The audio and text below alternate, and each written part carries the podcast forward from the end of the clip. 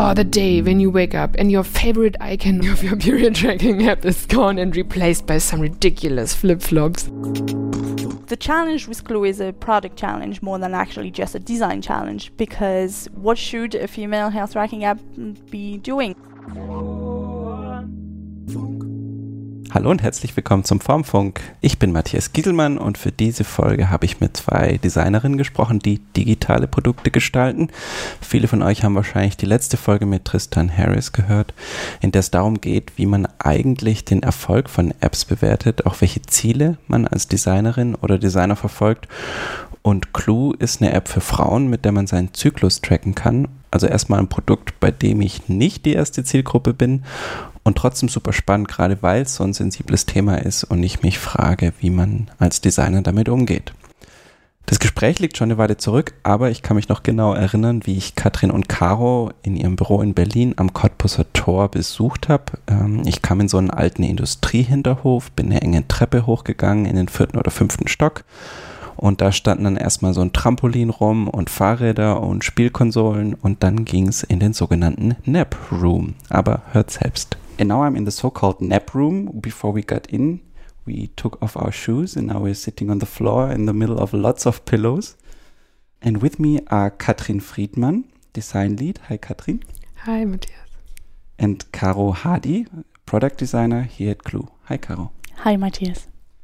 Katrin, in a nutshell, what is Clue and what is your role here?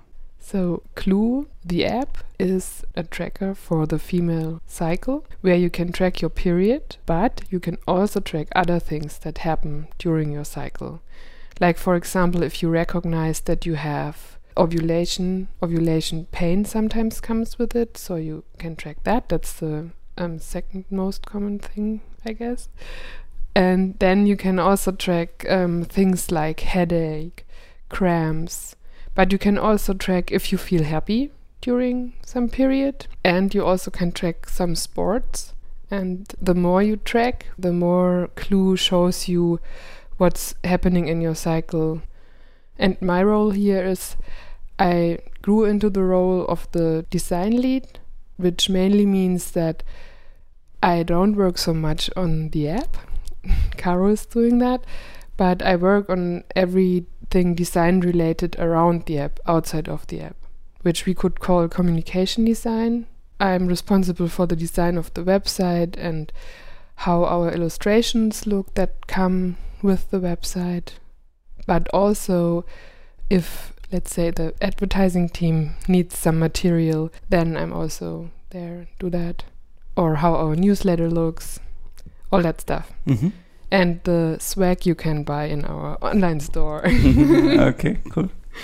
Caro, what do you do here at Clue? I'm a project design lead here at Clue. So I turn high level user problem into features that get shipped into the Android and iOS app in collaboration with uh, the rest of the product team, composed of developers and project managers mostly. You have over 7 million active users. You are rated very well on the App Store. I think you have 4.8 out of 5 stars or something.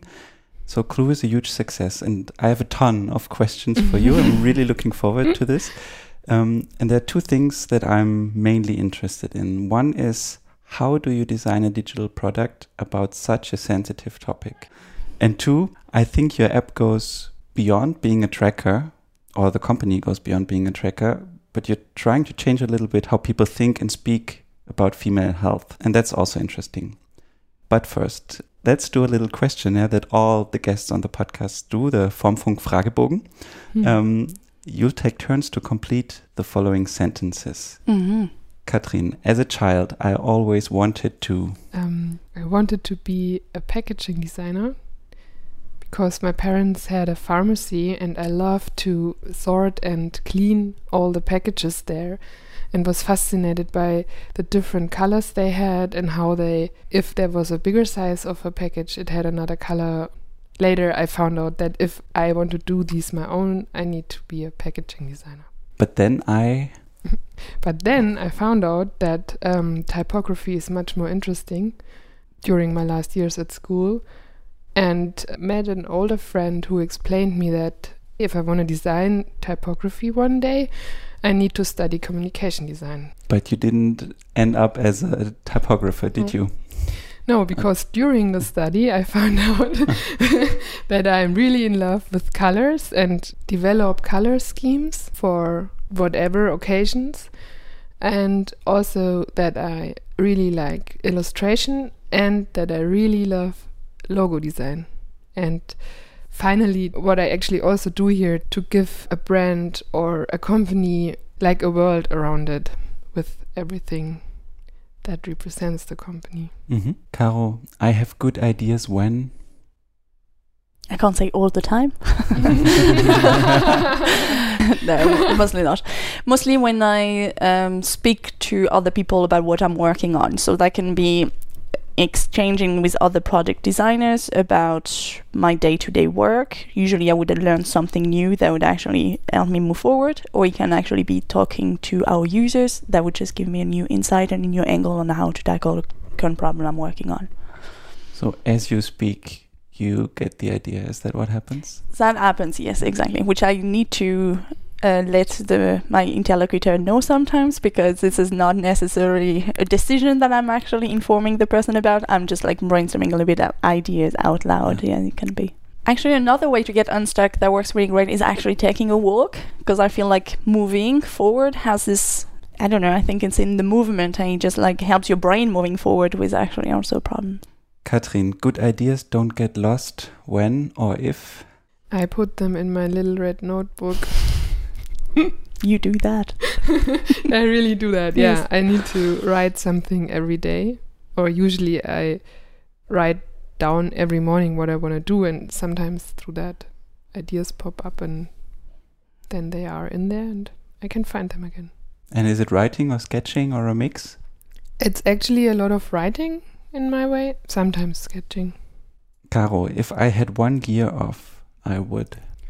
I would probably do the same thing that what I do, but build my own app, which I don't know what it would be because it's hard to find something that is more interesting and inspiring that uh, Mhm. trying to tackle the problem of female health. But that would probably be what I would be doing. Katrin, my name means. Friedmann is uh, a bit difficult because it's also a Jewish name that was a lot more common in Germany. But it turned out my father told me that actually our line where he is coming from are knights from Franconia and they had castles. And then everything turned into hunters around that area. but interesting. that's only what I know about Friedmann.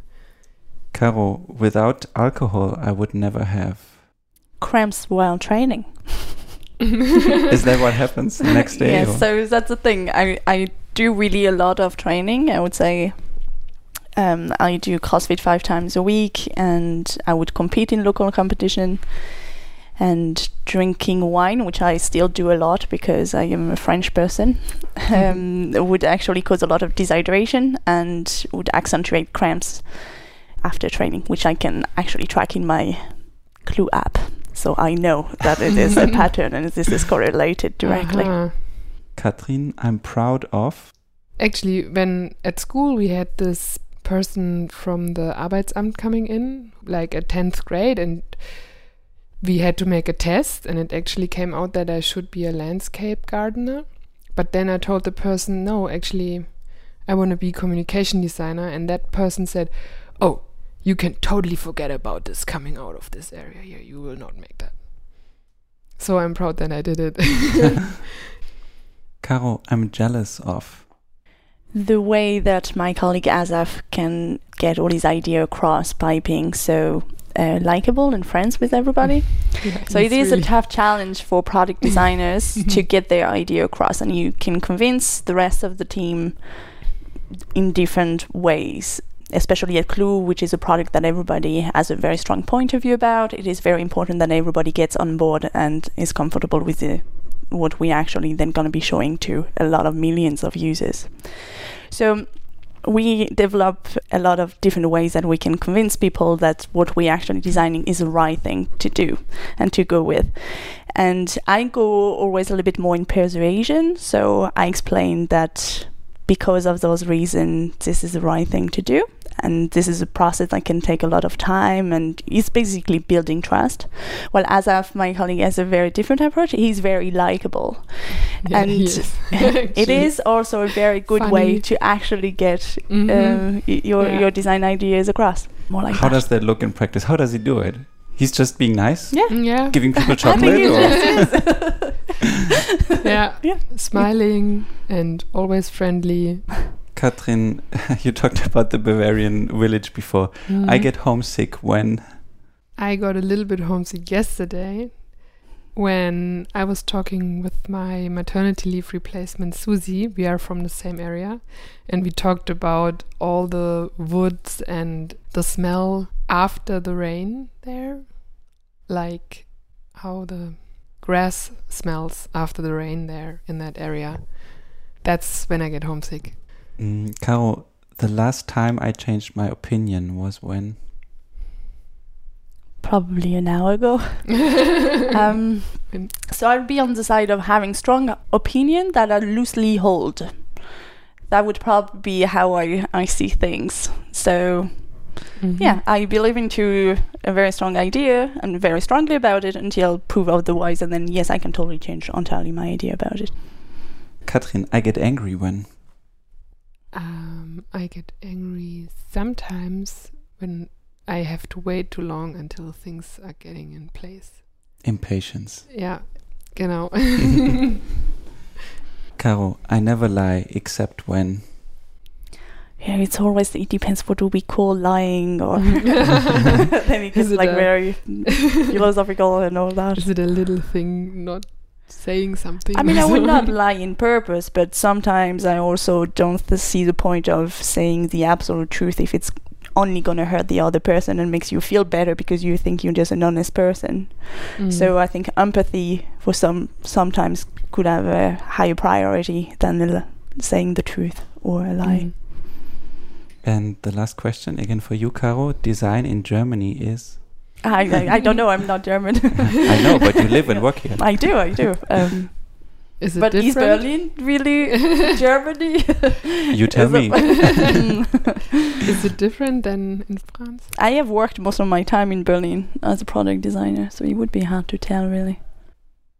No, I think product design is mostly problem solving, and I don't think it's any different here than in Paris or even a couple of American companies that I've worked for. What about you in terms of brand?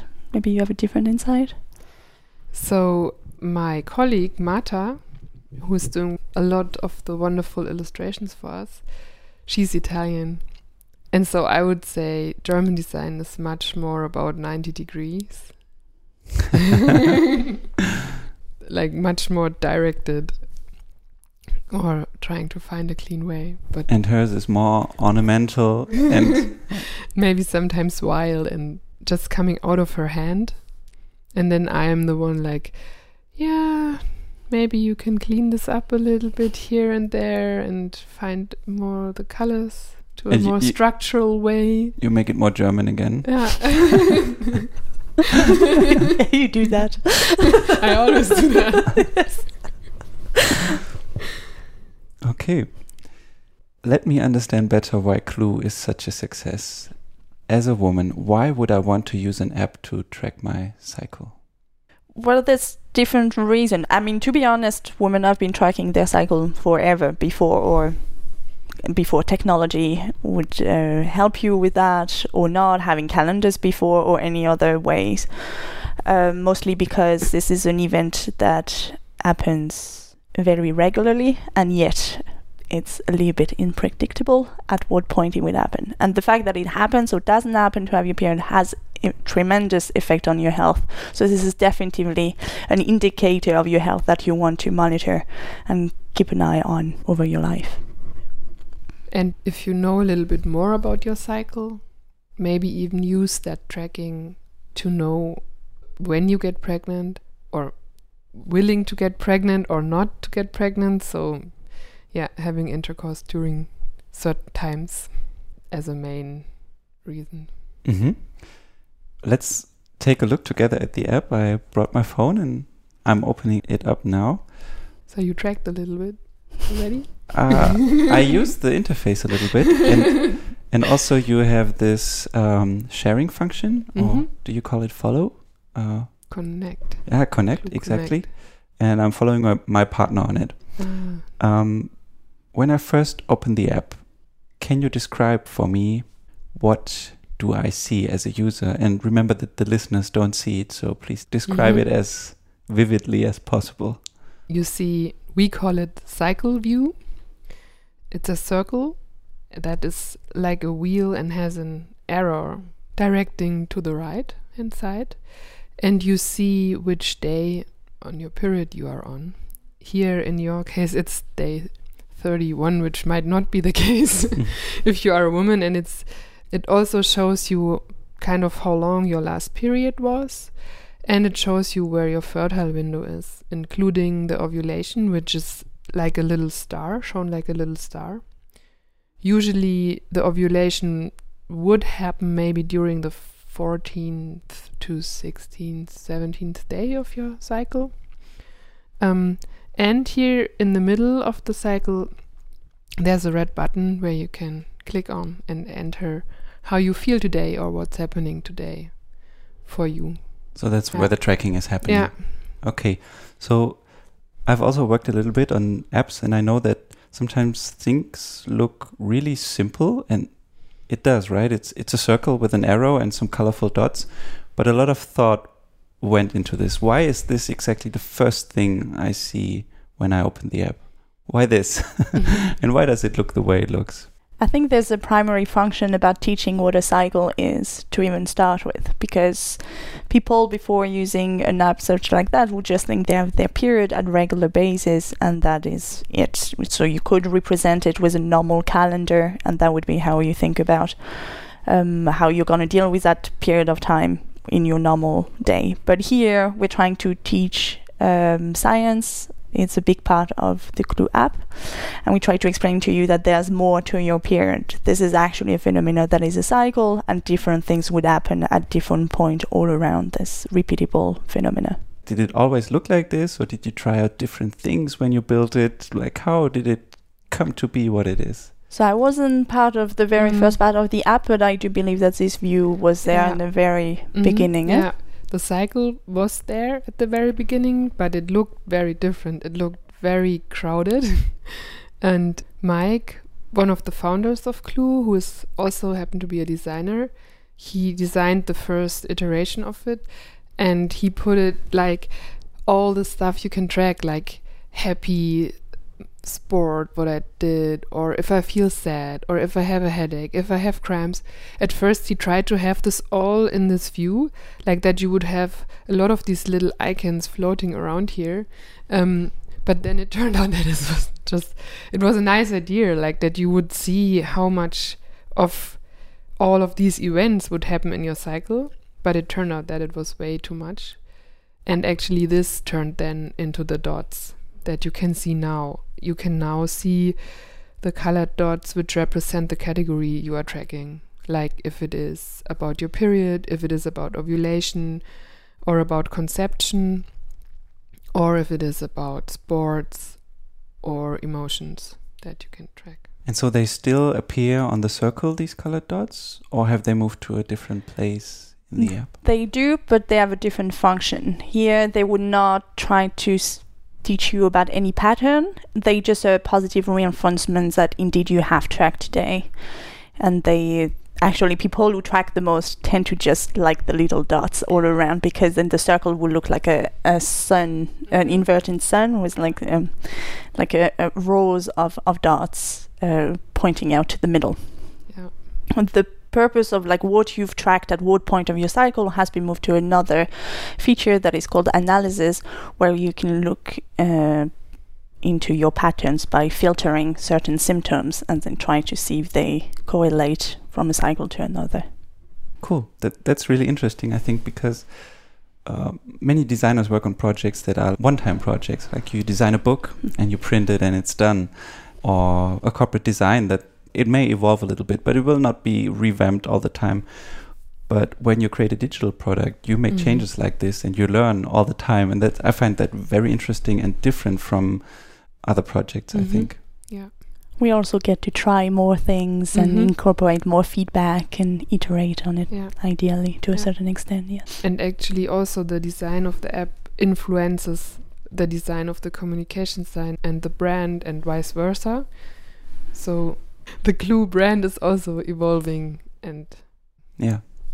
Katrin, tell me a little bit about the visual design that we see here, because as you said, there there's a relationship between the colors and probably also the type and the Mhm. icons that we see in the app and the brand that you are responsible for. Mm.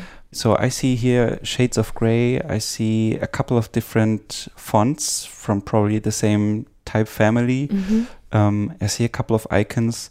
Can you describe it a little bit? Uh, Mhm. what we see here and why it is the way it is. maybe I start with the colors. So, in the beginning, when Clue started, a lot of the period trackers were just pink and with glitter and butterflies. and it was one big purpose of Ida to stand, Ida is our CEO, um, to stand out of this range. So, we tried to go into like a neutral way or kind of a way that is not putting women in this pink butterfly way. And so, yeah, we came up with this color scheme, which is, um, oh, I just said we because you did um, actually, Mike, the first designer of Clue, was a roommate of mine. And I still remember the day when he came in and said, I met this couple, Hans and Ida, and they have such a cool idea like doing a period tracker that will empower women to feel better in their lives. And they really wanted to make it in such a cool way that I decided to just join them. And I leave my big design creative lead director position at Fjord and I joined them. And then he started to be the designer at Clue, but he hadn't designed for 10 years because he was this creative lead for a lot of people. And that turned out that we talked a lot in our kitchen about what he could do and how he could wireframe this, and also how he could find colors for it. And so I asked him, Mike, is there any picture you have here or on the internet where you like the colors and you feel these colors would represent Clue for you? And he came up with a little picture and gave it to me. And I took out the colors of this picture and made a little range of colors for him, which was actually kind of representing the whole color spectrum and in a very, like the colors are not neon or something like that, but they are very grounded, so to speak. And at first, we didn't have the gray, we had like a beige, light yellow tone. But it turned out that this tone just absorbed the colors. And so later, Mike developed the gray for the colors, which is giving them a very good ground. So you mentioned characteristics like grounded, natural.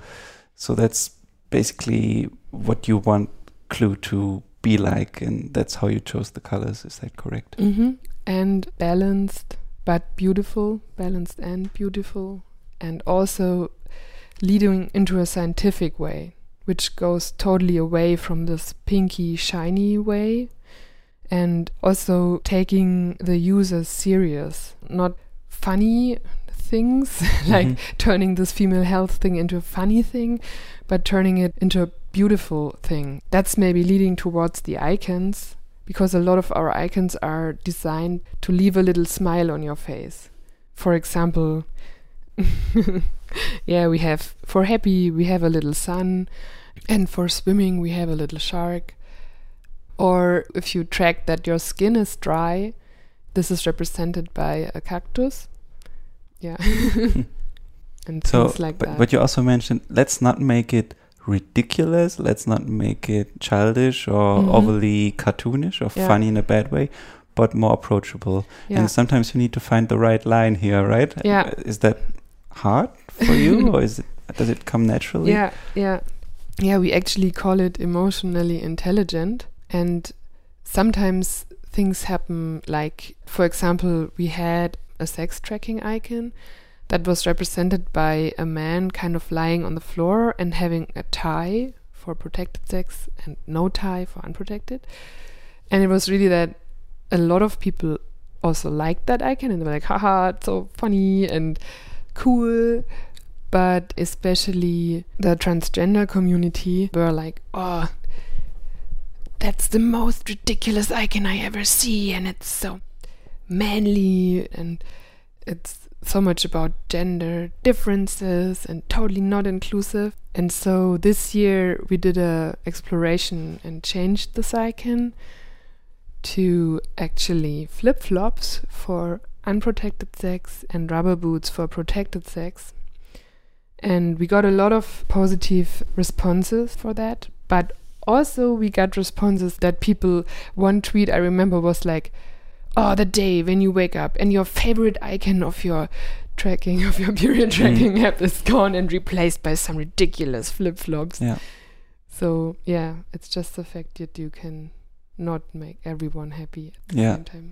Especially with this topic where people have very strong opinions. First of all, the sub- whole subject of sexuality and and gender, but then the app is. I imagine I don't use it uh, on a daily basis, but I imagine if you do, or even on a weekly or monthly basis. It feels probably like something that belongs to you and that you have in your pocket and that you use, and now somebody comes along and changes my icon. So I have a bit of a different um, angle on on the view of the icon. So this is something that we spend a lot of time uh, talking with, all designers. But for me, it would be like as a product designer, what would be the challenge of changing an icon would be: Am I changing the meaning of the icon? Does this mean that people will track differently if we here remove the reference to a human being in the interaction in the intercourse? So then I could be wondering, are people now going to track protected? Are they going to consider masturbation as protected now that there's only a, a rubber boot, while before it was still the implication of, of another human in it? So those would be things that I would think of when we actually make some changes. Of course, it's hard to tell if uh, people will change their habit or not. So this is something we'll just monitor with just data tracking and see if we have a change from before and after. Now, of course, even if it is out to please everyone, I think at some points this is why it's important to have uh, strong design guidelines like we have. Things like being gender neutral, being inclusive, that just help us make those decisions that are not on a one person like it, one person doesn't like it basis, but more like this is where Clue wants to be and the image they want to portray to the world and what they want female health to move towards to. Huh. And so related to the icons, they they are really big, Yes. and the Mhm. buttons they are on where you can track the stuff they are huge.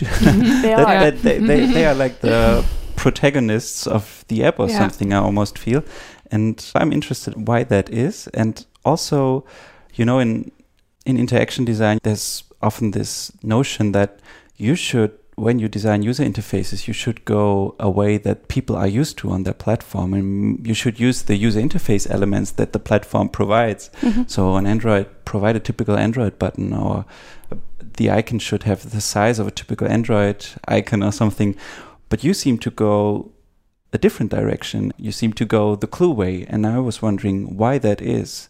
So there's two parts to the question. I can answer maybe the first part regarding why they're so big.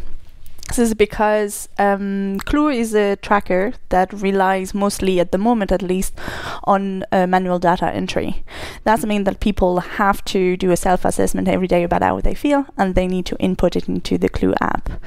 And this is an habit that is complicated to do every day to get actually value out of it.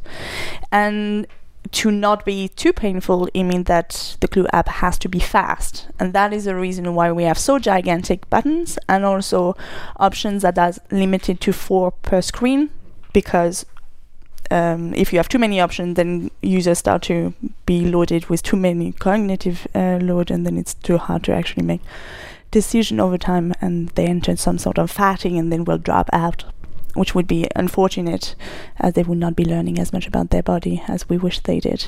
So that would be the part as to why the design language is Mhm. not relying on iOS or Android platform. I think Katrin can answer that question. if you look at the app, you could call it also a flat designed app, but actually the term flat design turned up after Clue was already designed. It was during that time when only some apps did that.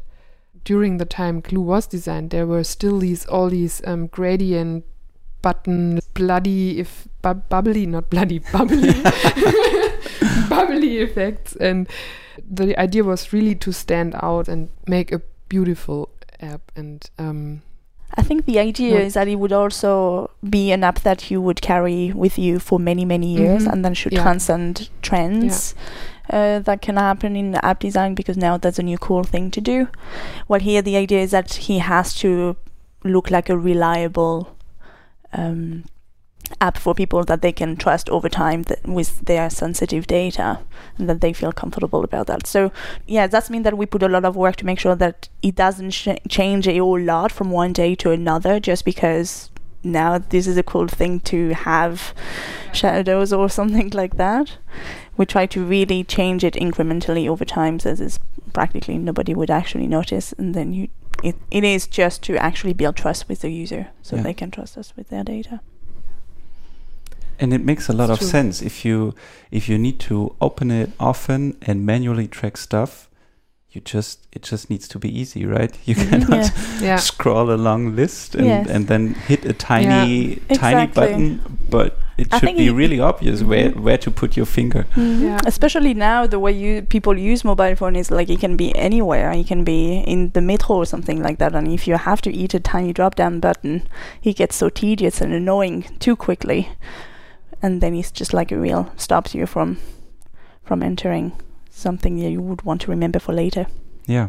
I want to touch one more topic of the visual design, and that's the typefaces. Mm-hmm. Why do you use the typefaces or the typeface you use? the typeface is called Mr. Eaves, and it's a typeface that is done from a formerly serif font, Mrs. Eaves, and that's the reason why it doesn't have this hard edges like, for example, Helvetica would have or Arial would have, the very constructed fonts.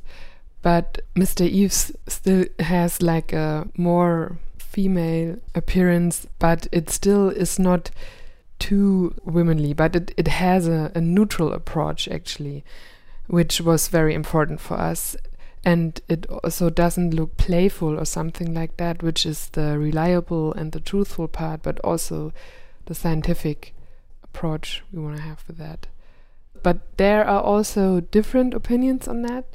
Um, Inside the company. yeah, inside the Mhm. company, due to the fact it is coming from a serif font, at least in my opinion, it is a readable sans serif font where you can also have articles set in. Yeah, it is, and especially, I mean, there's this um, italic version that you Mhm. sometimes use in the headlines, or um, for instance, in this today view, uh, it is the title of the screen, Yeah. and that I think is really, it's not your everyday Mhm. screen design font. yeah. It stands out a lot more than the normal Mhm. font, I think, and then. You use the font in a couple of different ways. So um, sometimes you use it in all caps underneath the icons, and then sometimes it's mixed case. Um, like here is Mhm. a done button at the top right. Then again, you have the italic version. And um, is there a system behind it? When do you use which kind of capitalization, and also which kind of font weight and which kind of Mhm. font? it's a little bit different for the app and for the communication design. Huh? Why is that? Um, because there are different needs in the app and in the communication design. But one thing that is maybe a common thing is what you already mentioned that in the headlines we use a lot of times the italic version. It's a little bit female, but it's also having this balanced appearance. And a lot of times in the communication design, we cross this italic with like the regular font, and therefore we have a little bit of a contrast. But I mean, it's the same like you have with your body. Like if you are in balance with your body, you feel good. And that's what we want to approach a lot of times with, with our design that we, we want to bring out a balanced way. We want to give the user like the feeling of being reliable and trustful. Okay, cool. I understand a bit better now why Clue looks the way it looks. Now, what I'm interested in next is how do you know what to build next? What feature or what screen or what functionality should make it into the app next? Yes, so th- there's always uh, different factors that comes in. So there would be where Clue wants to go. So what are the the big mission for the year? What we're trying to achieve? What do we want to have done by 2018 that would just enable us to move forward? That needs to then broken down into concrete things that we Mhm. can actually Mhm. build.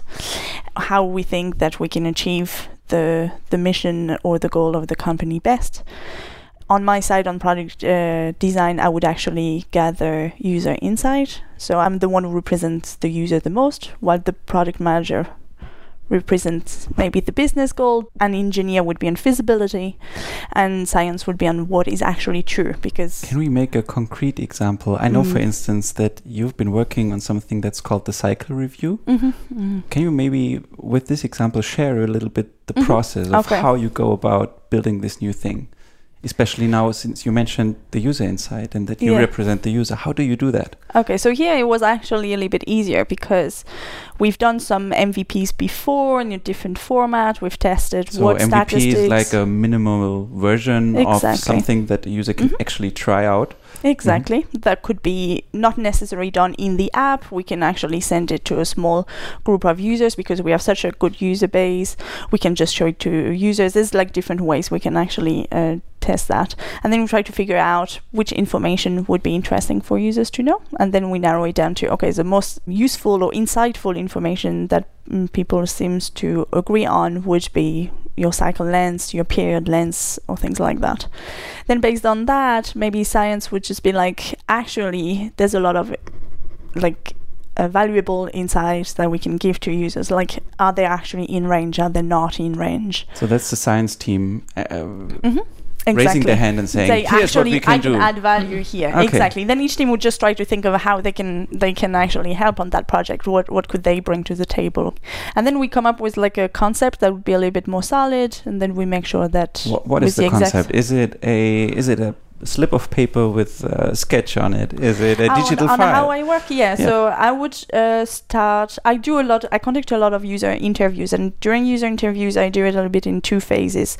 The first phase, I would just like normally interview people. I try to understand how do they do they how do they deal with uh, their health on a daily basis. How do they use Clue if they're Clue users, but if they're not Clue users, how do they track their period? All those type of like generic questions, which just helps me build a mental model about what do women uh, wish maybe to have in their life in the future because there is no real easy way to know what a female health tracking app should be doing right it's not like i've worked at n26 before and there it's actually very easy to know what the expectation of a bank should be you just have Yeah. to do it better you have to do the ux better you have to do it in a mobile friendly way etc but it's a so little bit so of a different N26, just for the listeners, is it's a bank that's mobile first, right? Correct. It's the app first. They also send you a credit card, but it's basically a bank in an Mhm. app. Yeah, Exactly.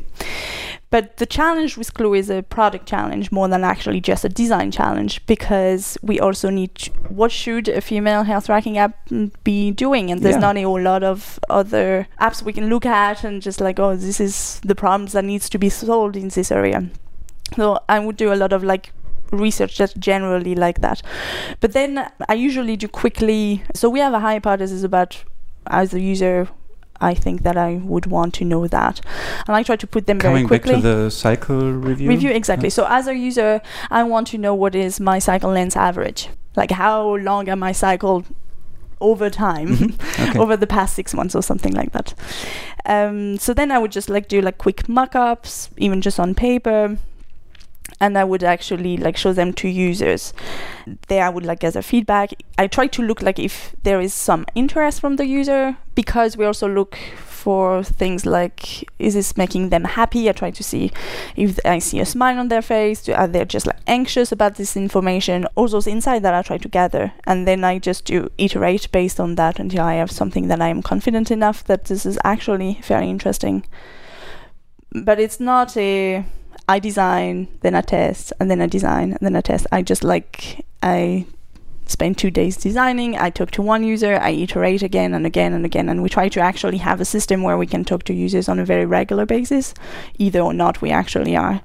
How uh, often? having a how often do you do it in your Ideally? I have we have I have two slots in my calendar that I should have filled with a user interview every week. In reality, it is a little bit more complicated. Sometimes users don't show up or things like that. And then when we have specific features, then we would actually ask for more. But we have a a very active uh, testing crew, as how we call it, with like a couple of thousand of users. How we test, we don't really target one specific group when we test. We try to have a diverse panel and we try to actually see what are the commonalities between those different type of people so to speak as we don't really work with personas and try to then design something that would serve diversity and half of the population of the planet So, did I get this right? So, Mm. you talk to people and get an idea of what Mhm. they could need. Then you start drawing solutions and continuously show them to people at least twice a week. Mhm. And then you take all this information, both from the interviews in the first phase, but then also from feedback that you got based on your prototypes or Mhm. your sketches. And then at some points you say, you know what, my product design is good enough. Let's hand it over to developers. Is that how you work? Mm -hmm. So not really. So even like when I integrate uh, user feedback in those sessions, I actually even do those user sessions with other members that are science and data and even developers would be part of it, because they also get ideas about what we can actually do, and they're just observers, so they mostly take notes, and at the end. We would just do a debrief and like, okay, what uh, what did you understand about the user? What do you think they feel like? What do you think we should rework? And like that. And coming back to this cycle review, how did feedback from other people make changes to your design?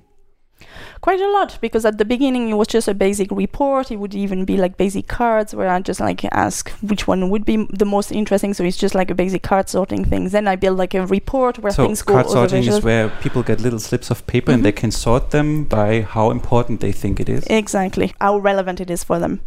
Then I built another um, attempt which was more like a report, so a very long um, things that you would receive every month and that would have these comprehensible things about your cycle. But then Anna, for example, would just say, well, actually, the copy that I would write was actually a bit longer than that because we could give those more information. So then this format, for example, would not work, even though maybe that's not necessarily a problem for users, it's a problem for limiting copy for her because she just thinks that she can actually add more value than that.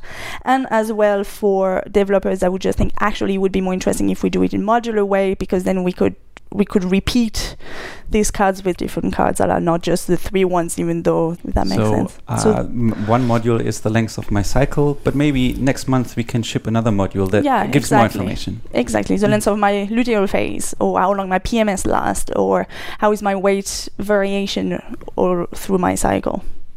So those will not be shipped in, in the next couple of weeks, but we can actually already think of of designing in a templated way, so like that different users can see different things and allow us to expand.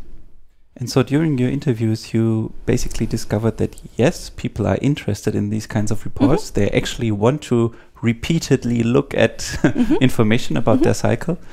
And then I guess at some point you also asked yourself, okay, now I know the format of the report and I know it's modular, but how do I make it accessible in the app? Where do I put it? Mhm, exactly. So that would actually that has been on the drawing board session with Asaf actually at the time.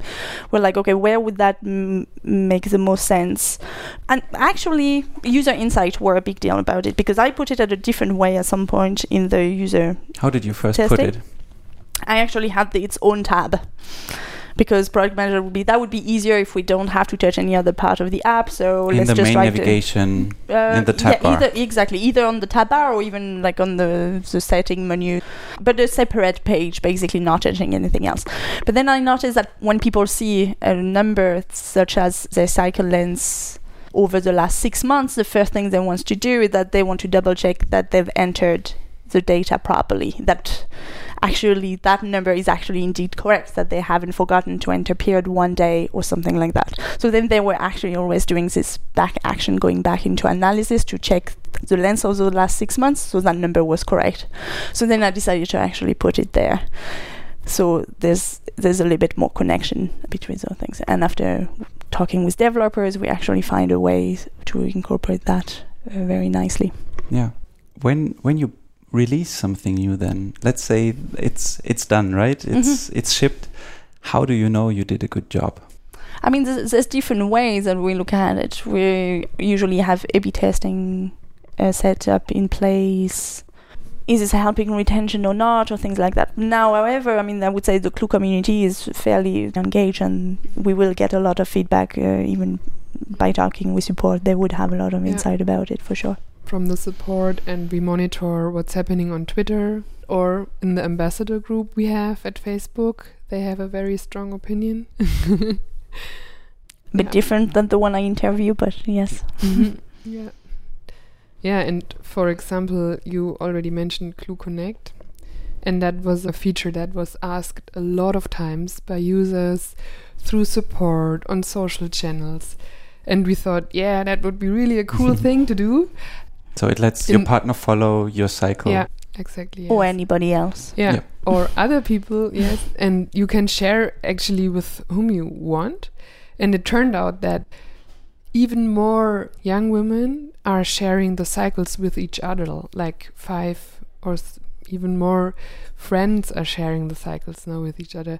Yeah, that's real friendship. If you if you share your cycle with Clue, that's BFF and Yeah. friend forever which we actually also loved as an outcome then because that's also what we want to do with clue like um yeah empower women to together and actually make people talk about their cycles Yeah. and so then it was also a good outcome but we didn't think about that outcome Yeah. So the feature got used in a different way, but you're still happy about it. The reason why I'm asking about how do you know that something was a success is that in the interview I did with uh, Tristan Harris once, he criticizes a lot of tech companies for trying to optimize for engagement and Mhm. for how much time people spend with a product. Hmm. And he says companies should look more towards what does the product actually do to make people happier or more fulfilled in their lives. Um, and he gives the example of Facebook and Instagram, which suck you in, but not necessarily make you a happier person. Is this something that you think about when you do things with your app? Yeah, I mean, retention or engagement are very hard to draw back to just like one feature. is usually all sorts of sets that, like, how was that user acquire? Is this actually a good target? It's very hard to actually boil it down to one feature.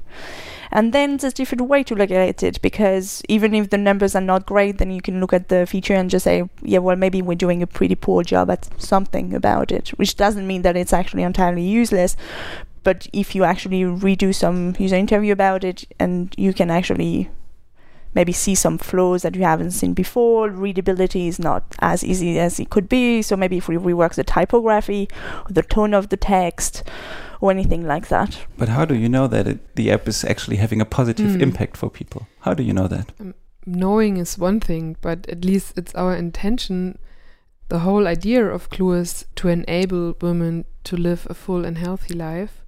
And so the fact that soon they can have a full review on their cycles gives them more reliable information and to, to know more about their bodies to actually overcome this idea that the cycle and the period is something that's like a like a hard thing on them but that's actually that the cycle belongs to you as a woman. Mm-hmm. But sometimes it's just something as simple as like, did that create a haha moment for a user? Did Mhm. they learn something that they didn't know before? Yeah. How do you That know as a product designer more. that this happened? Well, I, I I can point out to a few that we know happens very regularly in the Clue app. Like the first time you actually arrive in the app, indeed you have a circle, so it is a little bit like ah okay yes that's there's Mhm. actually a cycle. They're not Yeah. just periods on certain date.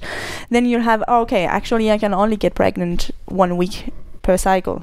Where that uh, fertile window is and how reliable is the predictability is always a different question. But technically, there's only a certain amount of time in your cycle that you can actually be pregnant. This is always something that is, oh, okay, I didn't know that. Then I often have in user interviews people um, that have been using the app for a certain amount of time that would just say that they thought that their cycle was very regular. They thought it was pretty much every time 28, 29 days. And then they realized that actually it isn't. And that that was a very interesting insight. Even though they're still clinically what you would count as regular, there's actually no issue about it. But this is fluctuate a little bit more than they thought. So those would be, that, that would be, because I know that, because I have talked to a lot of users and I know that some have reported that as something they've learned using the app, then I can actually build a feature that would make that more obvious for the ones that don't spend the time trying to calculate every cycle uh, and observe the the regularity or irregular, irregularity of the cycle. In the case of the cycle review, when we did the um, uh, MVP, that was in different format before. There's like 15,000 uh, feedback from people who have actually answered a couple of questions about what did they find interesting, what they find interesting or not, which I will go through and actually try to boil it down to a couple of of of recurrent pain points or things like that that would re- be reused in the research for the next phase. Ultimately, you never know if it will be a success or not until you put it out there. I think this is an ultimate rule. There is value by just putting it into the end of the user and know a little bit what happens. Yeah, and we, we really often have this comment that wow, I didn't I didn't know so many things, things like that. There's another topic that I want to ask you about, and that's that you seem to be on a mission, and correct me if I'm wrong, to change how people think and talk about female health. And at the same time, it's such a private topic. Exactly. So it feels weird to make it something big and even like on this show now, it feels a little bit mm-hmm. strange to to make it a subject. So uh, how do you feel about this female health? That is something private, but at the same time you want to make it something big and public. How do you deal with it?